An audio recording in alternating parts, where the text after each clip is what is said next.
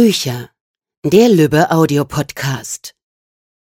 Liebe Podcast-Hörer, ich darf heute Elena Wilms und Tabea Bach im Tonstudio begrüßen. Herzlich willkommen, ich freue mich, dass ihr da seid. Hallo, ich freue mich auch. ähm, Tabea Bach ist die Autorin der Kamelieninsel und der Frauen der Kamelieninsel. Ähm, Tabea, vielleicht erzählst du einmal ganz kurz, worum geht's in der Geschichte? Was ist so, was passiert da? Wie ist Silvia auf die Kamelieninsel gekommen? Silvia hat eine Erbschaft gemacht. Mhm. Und zwar von einer Tante, die sie sehr, sehr lange nicht mehr gesehen hatte. Und die Erbschaft ist auch komplett überraschend. Und wir werden im Laufe des Buches auch erfahren, dass äh, das alles sehr kompliziert ist. Aber so kommt sie in die Bretagne, äh, eigentlich auch, weil sie seit langem mal wieder in ihrem Terminkalender eine Lücke hat. Sie ist nämlich eine sehr viel beschäftigte Frau, eine sehr erfolgreiche Unternehmensberaterin. Mhm. Und so kommt, fängt, beginnt die Geschichte. So nimmt das seinen Lauf dass sie die Kamelieninsel im Westen der Bretagne besucht. Das hört sich auf alle Fälle sehr schön an. Und im zweiten Teil, die Frauen der Kamelieninsel, ist es ja mittlerweile die Geschichte um Silvia ist ein bisschen vorangeschritten. So viel kann ich sagen, sie führt mittlerweile ein Leben mit Meil. Und es taucht eine weitere Person auf der Kamelieninsel, beziehungsweise zwei Personen auf im Leben von Silvia und Meil. Wer ist das denn? Ja, man kann sagen, dass die Vergangenheit auftaucht in Gestalt einer jungen Frau, die ein kleines Kind, einen siebenjährigen Jungen an der Hand führt und sagt, dass äh, dieser kleine Noah Miles Sohn sei. Okay. Und Chloe ist eine Beziehung aus der Vergangenheit von Mael und das Ganze passiert ausgerechnet ja ein knappes halbes Jahr nach der Hochzeit zwischen Mael und Silvia. Man kann sich also vorstellen, dass der Schreck groß ist. Natürlich. Ich glaube, für jede Frau wäre das dann vielleicht nicht unbedingt, ja, es würde nicht auf Begeisterung stoßen, sagen wir einfach mal so. ähm, meine, hinzu kommt, dass äh, Mail und Silvia sich sowieso ein Kind wünschen mhm. gerade und Silvia versucht, schwanger zu werden, was gar nicht so einfach ist. Und auf einmal muss sie feststellen, dass, dass ihr Mann schon ein Kind hat. Das ist also auch nicht ganz einfach für okay. sie. Wie würdest du denn den Charakter der Silvia beschreiben? Ja, Silvia ist eine sehr moderne, tatkräftige Frau, sehr erfolgreich, aber sie hat in ihrem Leben bis zu Beginn des Romans, sagen wir mal, eigentlich so ihre Gefühle und all was, all das, was damit zusammenhängt, immer mehr so nach hinten angestellt. Sie hat es sehr wichtig gefunden, eine glänzende Karriere zu machen. Das hat auch Ursachen in ihrer Kindheit.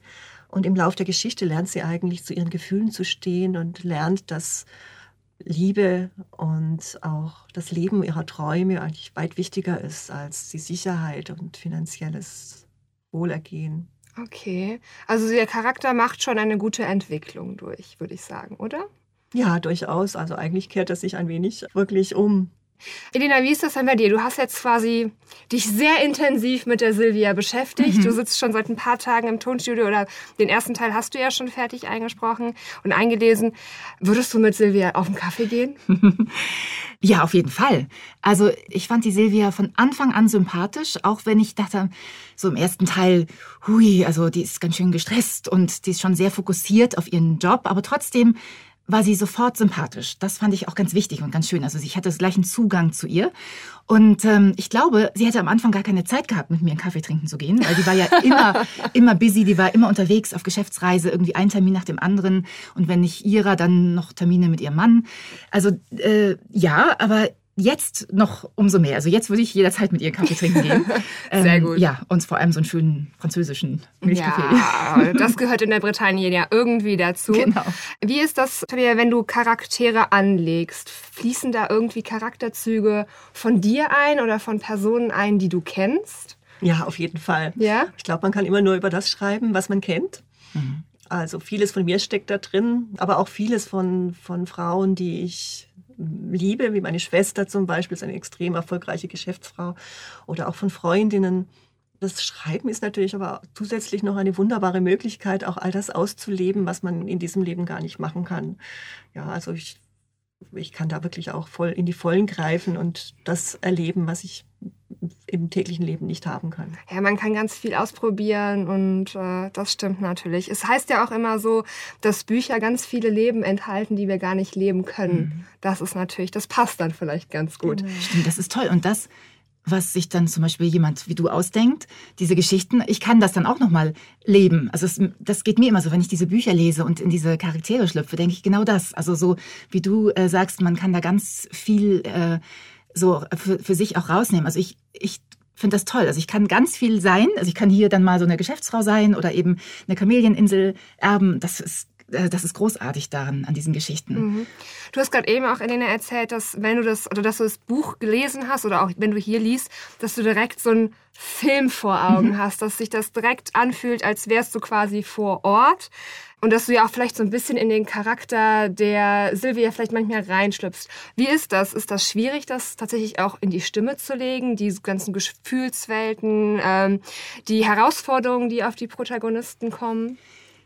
Nee, ich finde das gar nicht schwierig und das ist so eine Sache, die ähm, die passiert einfach. Also wenn das auch gerade wenn es so geschrieben ist wie hier, das bringt mich sozusagen an. Also ich muss das nicht vom Kopf her, ich überlege nicht, hm, so wie wie kann ich das jetzt in die Stimme bringen, sondern ich ich äh, lasse es einfach entstehen. Also ich lese es in dem Moment, wo ich es laut ausspreche, ist es eigentlich da. Und wenn ich mal spüre, oh nee, das, das war es jetzt gerade nicht, dann, dann würde ich es nochmal machen. Aber mhm. Also diese, diese, das Reinschlüpfen in die Charaktere und nicht nur in, in die Hauptfigur, in diesem Fall Silvia, die ist mir natürlich am nächsten, weil sie auch am, ja, sie ist einfach die, Hauptperson, sie ist am wichtigsten in jedem, also in, die, in jedem Moment schlüpfe ich in diese Figur rein. Aber das passiert. Also es ist nichts, was ich irgendwie aufstülpe oder so. Okay. Das finde ich auch, was Elena wunderbar gelungen ist äh, nicht nur sich in Silvia so fantastisch reinzuversetzen, sondern auch die anderen Charaktere so zu gestalten. Ach, schön. Mir, mir sehr gefallen. oh, das freut mich so. Das ist doch wunderbar, wenn das Lob auch direkt ja, von der Autorin so kommt. Das äh, ist toll. Ja, klasse. Ähm, Tabia, wie ist das so? Das sind ja jetzt so, sagen wir mal, ist ein Roman oder eine Geschichte, die viel um Beziehungen von Menschen handelt, untereinander, von Herausforderungen, die auf Menschen zukommen. Ist das etwas, was dir sehr liegt zu schreiben? Ist das so, wo dein Fokus quasi auch drauf liegt? So auf diesen Gefühlswelten, sage ich jetzt mal, von den Charakteren? Ja, ich denke schon. Also ich denke, dass Gefühle das Wichtigste sind im Leben, dass Gefühle eigentlich alles bestimmen. Auch äh, wenn viele der Meinung sind, das ist vielleicht nicht so. Auch die, sogar die große Politik wird von Gefühlen bestimmt. Ähm, ich denke, dass zu seinen Gefühlen zu stehen, natürlich auch ähm, mit dem Verstand auf dem Boden zu bleiben und das zusammenzufügen, das ist eigentlich das, was äh, das Leben erst richtig rund macht. Und ich glaube, das ist auch was, das, was die Leserinnen spüren und auch lieben.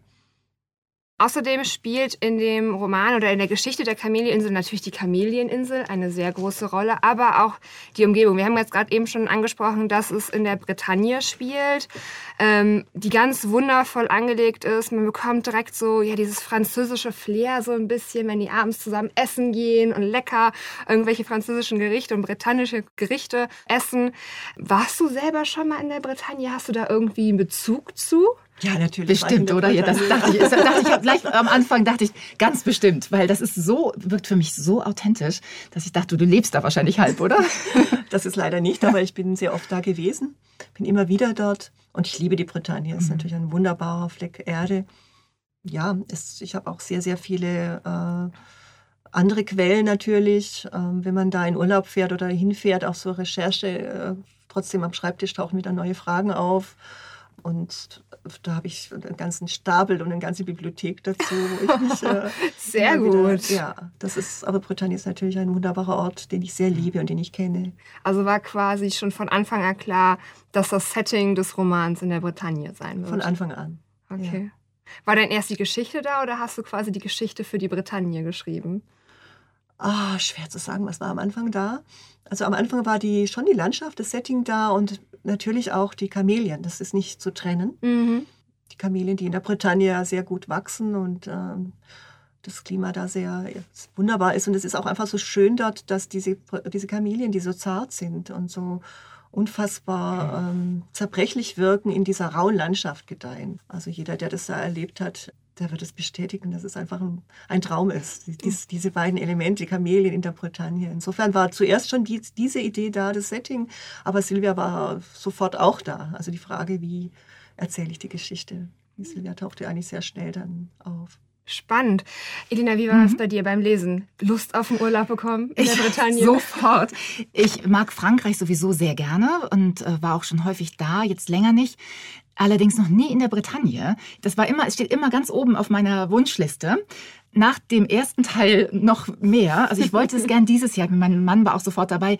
Es wird wahrscheinlich jetzt doch nichts werden, aber also unbedingt. Das, das es ist so toll beschrieben und ich habe also so eine wahnsinnige Lust, da jetzt auch hinzufahren. Ich habe auch gleich erstmal am Anfang ähm, recherchiert, die, die Gegend. Also ich habe mir das auf der Karte angeguckt, wo Compare ist und so diese, damit ich so ein bisschen eine Vorstellung auch habe, wo das wohl liegt und wo diese Insel sein könnte. Ich habe genau gesucht und dachte, hm, ist da vielleicht eine Insel? das, also ich, da gibt es bestimmt viele solcher kleinen Inseln und ich dachte, wenn ich da bin, muss ich unbedingt gucken. und ähm, ja, also äh, ganz große Lust dahin zu fahren. Aber das war, das hatte ich auch schon erzählt ähm, während der Aufnahme zum ersten Teil. Das war echt toll. Ich kam jeden Tag aus der Aufnahme und es ist schon anstrengend, so ein Aufnahmetag, da weiß man schon, was man gemacht hat ich hatte jedes Mal das Gefühl, ich war gerade in der Bretagne und hatte gerade so einen Kurzurlaub. Also es war so großartig, also echt, ähm, weil einfach alles da ist. So dieses, dieses, ähm, ja, wie du schon sagst, man hat das Gefühl, man riecht das Essen und und diese, diese, die, dieses Raue von der Natur. Du hast das alles so so da. Also ich war so eigentlich ganz erholt nach den Aufnahmen. Ich glaube, jetzt ist es auch so diesmal. Ja, sehr, sehr gut. Sehr nach Hause. So soll das doch eigentlich auch sein. Tabea, du hast gerade eben schon mal äh, die Blume angesprochen, die ja eine große Rolle auch vor allem im zweiten Teil auch nochmal spielt. Wie ist das? Es ist ja, hast du dir irgendwie vorher was angelesen? Hast du dich mit einem Botaniker ausgesprochen oder bist du selber Blumen begeistert? Weil da ist natürlich auch wahrscheinlich auch viel Recherche hinter gewesen, oder? Ja, ich liebe Blumen. Ich bin eine leidenschaftliche Gärtnerin, habe leider nicht so viel Zeit und der Garten ist klein, aber ist schön. Und ich habe natürlich auch ein paar Kamelien. Natürlich habe ich mit, mit Experten gesprochen, äh, speziell in der Wilhelma in Stuttgart gibt es eine ganz wunderbare Frau, die, eine Gärtnerin, die spezialisiert ist auf Kamelien, die mir alle Fragen beantwortet, mir das genau erklärt hat, wie man das macht mit dem Züchten und Vermehren und, und wie das ist mit der Samenbestäubung und so weiter. Also das, all diese, diese Dinge. Äh, wenn ich das sagen darf, das merkt man übrigens tatsächlich auch ähm, hier die Liebe zum Detail, also in all diesen Dingen. Das wird nicht nur einfach so gesagt, ja, dann wird es irgendwie vermehrt, sondern ich auch als Laie, auch jetzt gerade was diese Pflanzen angeht, ähm, konnte mir das alles sehr gut vorstellen. Also es ist wirklich toll, dass es so detailliert ist und trotzdem in der Geschichte weiterfließt. Also man hat nicht das Gefühl, okay, jetzt kommt jetzt eine kurze Passage irgendwie über ja, so ein Bio. Ja, so genau. Nee, und das ist echt toll. Also ist richtig, richtig gut. Wie ist denn überhaupt dann dein Schreibprozess? Du hast gesagt, du recherchierst viel, stehst auch in Kontakt mit äh, jetzt beispielsweise der Gärtnerin da aus Stuttgart. Sitzt du dann wirklich so ganz strukturiert von neun bis um fünf am Schreibtisch und schreibst fleißig runter? Oder wie läuft das ab? Oder sitzt du bei dir im Garten beispielsweise auch und schreibst? Manchmal auch, ja. ja. Sehr schön. Als es so heiß war, oh, die ja. letzten Wochen, da, da saß ich draußen im Garten auch, ja. Ich habe schon eine, eine, eine, große Routine natürlich. Also was halt mit Routine meine ich einen ganz äh, geregelten Ablauf. Es gibt immer die Phasen der Recherche, die vor dem Schreiben stattfinden, manchmal auch parallel natürlich, wenn Fragen auftauchen. Äh, ich schreibe jetzt nicht von 9 bis 5. Meine Zeiten sind eher so von 10 bis 2 und dann von 16 Uhr bis in den Abend spät hinein, manchmal lang, manchmal bis 8. Das ist so aber es hängt auch ein bisschen davon ab, was für eine Arbeitsphase gerade ist. Also das Schreiben an sich ist der eine Prozess, dann gibt es ja auch die Überarbeitung, dann gibt es dann den langwierigen Prozess des äh, Buchherstellens, des Lektorats und der Korrekturen, wo das Buch dann nach einem manchmal ein Vierteljahr dann wieder auf meinen Schreibtisch kommt. Und das hat, das hat auch an unterschiedliche Arten von Konzentration, die das braucht. Aber das, was euch interessiert, glaube ich, ist das Schreiben selbst. Ja. Das findet bei mir meistens sehr konzentriert statt. Ähm, auch gerade die letzte, das letzte Drittel eines Buches, ich habe es gerade erzählt, ähm, da komme ich eigentlich vom Schreibtisch nicht mehr weg, weil ich das Gefühl habe, wenn ich jetzt einen Tag mal Pause machen würde, dann verliere ich einen Strang. Das sind ja auch immer so ganz mhm. verschiedene äh, Stränge, die am Anfang aufgeworfen werden und dann verknäult und dann wieder entwirrt. So kann man sich das vorstellen. das muss ja auch alles passen. Und ich liebe das Schreiben. Also das, ich, das ist einfach mein Leben. Das ist das, was ich immer schon Schön, machen wollte, ja. schon als Kind. Das merkt man aber tatsächlich ja. auch wirklich ja. beim Lesen, dass da ja jemand äh, als Autor hintersteht, der begeistert einfach damit mit Sprache arbeitet, mit Geschichten, mit kleinen Hinweisen. Und das merkt man tatsächlich beim Lesen, dass du da eine große Begeisterung für hegst. Das freut mich. Ja, wirklich. Das kann ich auch sagen. Das liest sich echt gut. auch, auch, äh, auch, laut. Also es ist ja noch was ein. Das eine ist leise so für sich zu lesen. Das fließt so. Also es, man merkt, dass es so ein, dass du auch so einen Fluss hast und das kann, also spüre ich dann. Das ist richtig schön. Ja, wunderbar. Elena, wie ist das denn bei dir? Du mhm. bekommst das Manuskript ja in der Regel vor der Aufnahme. Oh, das ist gut. Ja, das, das, das, das, das wäre schon super. Wie bereitest du dich denn darauf vor? Also in dem Fall von der Kamelieninsel war das ganz toll. Da habe ich das Buch sogar, äh, den, den Vorabdruck ganz früh bekommen. Das ist nicht immer so. Mhm. Und ich habe das mit äh, in meinen Sommerurlaub genommen. Und das war natürlich irgendwie, es war wirklich gar nicht wie Arbeit. Da habe ich gesagt, oh komm, das ist so praktisch, richtig als Buch, nicht als Manuskript. Da habe ich das so richtig schön im Urlaub am Strand gelesen. Und das ist eine, eine tolle Art für mich der Vorbereitung, gerade wenn ich auch noch also, ähm, eine Autorin nicht kenne, also den Schreibstil nicht kenne oder auch nicht weiß, was mich erwartet, dann lese ich es in dem Fall wirklich wie einen Roman und lasse es einfach mal auf mich wirken. Das war in diesem Fall besonders schön und aber normalerweise ist es so, dass ich das Manuskript bekomme und lese, mache mir Notizen, ähm, auch schon dann.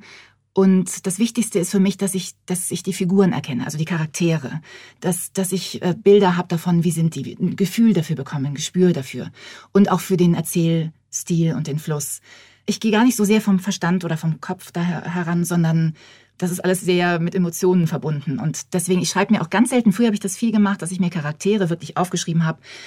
So Silvia, Doppelpunkt, ähm, und dann erfolgreiche Geschäftsfrau, äh, zielorientiert, vor allem Sicherheit, finanziell, äh, Kindheit. Also das schreibe ich mir dann, habe ich mir so aufgeschrieben. Das ist mittlerweile alles so, das speichert sich bei mir irgendwo ab, weil es eigentlich dann auch, wenn es so gut geschrieben ist, ja, das erzählt sich in jedem, in jedem Tun dieser Figur. Und ja, das ist für mich das Wichtigste. Okay, aber du gehörst jetzt beispielsweise nicht zu äh, den Sprechern oder viele deiner Kollegen machen sich auch so Betonungsbögen rein oder malen sich irgendwas bunt an. Machst du das auch? Äh, bunt, nee, nicht mehr, habe ich ganz früh auch mal gemacht, aber äh, das war mir dann auch zu unübersichtlich. Ich schreibe mir tatsächlich in, in meinen Skripten vorne, also gerade wenn sehr viel Dialog drin ist, mhm. und das ist ja hier auch, ähm, das, was ich auch schön finde, das liebe ich besonders, auch dass man, die, das, das lebt dann besonders, schreibe ich mir immer den Anfangsbuchstaben hin, ganz simpel, wer da spricht, damit mhm. ich das sofort sehe. Also ich sehe dann gleich, S, es ist Silvia oder SO ist Solen, dass ich das sofort äh, mit einem Blick, da muss ich nicht nachdenken, äh, wer sagt das so, das siehst du dann ja manchmal erst mhm. hinten und das ist für mich dann fast, äh, ja, das ist, dass ich den Dialog so aufschreibe. Aber Betonungszeichen nur in den Fällen, wo ich merke, oh, das könnte mich in die falsche Richtung lenken, dann mache ich mir mal ein Betonungszeichen. Aber ich möglichst wenig, weil es nimmt mir den Fluss eigentlich okay. so ein bisschen. Spannend. Ja. Das Testament von Silvias Tante mhm. äh, und Solen, also die Freundin von der Tante, hast du jetzt gerade schon angesprochen, mhm. das spielt in Teil 1 eine große Rolle, zieht sich aber auch in Teil 2 wie geht's denn so ein bisschen weiter, Tabea? Wir sind ja natürlich alle neugierig. In Band 3. Band 3, genau. Geht, spielt das Testament da auch wieder eine Rolle oder was darfst du uns oder was kannst du uns verraten? Also das Testament spielt keine wirkliche Rolle mehr, aber die Fakten, die das Testament geschaffen hat, natürlich schon, nämlich, mhm. dass ähm, festgeschrieben ist, dass Solen die äh, Insel besitzt, dass sie die Besitzerin, dass der Nacherbe Mael sein wird in Band 2 haben wir ja festgestellt, das äh, ist alles nicht so einfach für Silvia, weil da das Erbrecht in Frankreich ziemlich anders ist als in Deutschland und die Ehefrau nicht so wirklich berücksichtigt, so dass sie da auch nochmal in Band 3 äh, sich nochmal eigene Wege überlegt, eigene Pläne hat, gemeinsam mit ihrer Freundin Veronika, die wir auch wieder erleben mhm. werden. Mhm. Aber äh, hauptsächlich wirklich bestimmend von Band 2 ist, dass eine sehr große Sturmflut kommt und die Insel in Mitleidenschaft ziehen wird. Und das wird über allem schweben. Und dann gibt es noch andere sehr viel, äh, äh, ja, man, man, sagt so schön äh, zu, zu Autoren, treib deine Heldin oder deine Helden auf den Baum, bewirf ihn mit Steinen und ah. hilf ihm am Ende wieder runterzukommen. Also das ist so ungefähr das. Und das heißt ja auch Heimkehr auf die Kamelieninsel und äh, da müssen wir auch Fakten schaffen, dass jemand nach Hause kehren kann. Ja, mhm, absolut, absolut. Spannend. Ja, absolut. Ich bin schon wirklich sehr gespannt. Mal gucken, wie es weitergeht. Ich war von den ersten beiden Teilen auch sehr begeistert. Ähm, ich würde aber jetzt sagen, hören wir einfach mal tatsächlich in die Kamelieninsel und die Geschichte der Kamelieninsel einmal rein und hören, was Edina Wilms da so kreiert hat. Und äh, ja, lasst euch überraschen. Die Glocken von St. Anne ertönten in ihrem schönsten Festtagsgeläut. Ein lauer Wind trug ihre Klänge weit hinaus über das bretonische Meer und hinüber zur Kamelieninsel, wo schon alles bereit war für das große Hochzeitsfest. Weiße Kamelien schmückten den Altar, vor dem Silvia und Mael sich gerade das Jawort gegeben hatten. Der Priester sprach die letzten Segen und mit einem tosenden Akkord setzte die Orgel zum Nachspiel ein. Eine Welle von Glück durchflutete Silvia. Nun hatten sie es also wirklich getan. Obwohl sie nach der entsetzlichen Trennung von Holger geglaubt hatte, nie wieder einem Mann vertrauen zu können. Doch mit Mael war alles anders. Es war die tiefe, selbstverständliche Liebe zwischen ihnen, die alles so einfach machte. Strahlend vor Glück wandten sie sich ihren Gästen zu. Silvia fing das Lächeln ihrer besten Freundin und Trauzeugin Veronika auf, die in der ersten Reihe neben ihrem Mann Laurent saß, ihre zehn Wochen alte Tochter Liliane im Tragetuch haltend. Und sie sah, wie sich Solène mit einem Taschentuch über die Augen fuhr, Maels Ziehmutter und Besitzerin der Kamelieninsel. Für Sylvia war die Lebensgefährtin ihrer verstorbenen Tante Lucy trotz des Altersunterschieds zu einer echten Herzensfreundin geworden. Während sie dem Ausgang entgegenschritten, blickte Sylvia hinauf zu der Fensterrosette aus buntem Glas über dem Portal. Einen Moment lang musste sie wieder daran denken, wie sie vor gut zwei Jahren zum allerersten Mal diese Kirche besucht hatte. Sie war als Touristin gekommen, auf den Spuren ihrer Tante Lucy, der allerletzten ihrer Verwandten, die drüben auf der Insel gemeinsam mit Solène Lambaol die Gärtnerei geführt hatte. Damals hatte Silvia nicht ahnen können, dass diese Reise ihr gesamtes Leben auf den Kopf stellen würde. Als sie aus der Kirche traten, schloss Silvia für einen Moment geblendet die Augen, dann hatte sie sich an das helle Sonnenlicht gewöhnt. Der Platz war voller Menschen. Das ganze Dorf war zu ihrer Hochzeit gekommen. Hochrufe brandeten ihnen entgegen. Die Orgel verebbte in letzten rauschenden Kadenzen, während sich aus der Rathausgasse die unverkennbaren näselnden Klänge des Biniou, einer Sackpfeife, und der Bombard, der traditionellen Oboe näherten. Mael führte Silvia die wenigen Stufen hinunter auf den Kirchplatz, wo sie lachend das Spalier der Kinder durchschritten, so dass jedes einzelne Gelegenheit hatte, seinen Blütensegen über sie zu werfen. Silvia konnte die vielen anerkennenden Blicke spüren, die ihrem schlicht geschnittenen Hochzeitskleid galten, dessen einziger Schmuck der Oberstoff aus wundervoller bretonischer Spitze war, an der viele einheimische Frauen mitgewirkt hatten. Ihr halblanges, dunkelblondes Haar trug sie zu einem einfachen Knoten im Nacken geschlungen, in dem eine einzelne weiße Kamelie steckte. Und so lenkte nichts von Silvias natürlicher Schönheit ab, von ihrem reinen Teint und vor allem von ihren ausdrucksvollen, kornblumenblauen Augen. Schließlich teilte sich die Menge vor Silvia und Mael, und nach alter Tradition setzte sich das Brautpaar an die Spitze einer Art Prozession, gefolgt von den Musikanten, denen sich zunächst die Trauzeugen und die engsten Freunde anschlossen, ehe sich alles, was Beine hatte, in Bewegung setzte und ihnen hinunter zum Hafen folgte. Dort angekommen glaubte Silvia ihren Augen nicht zu trauen.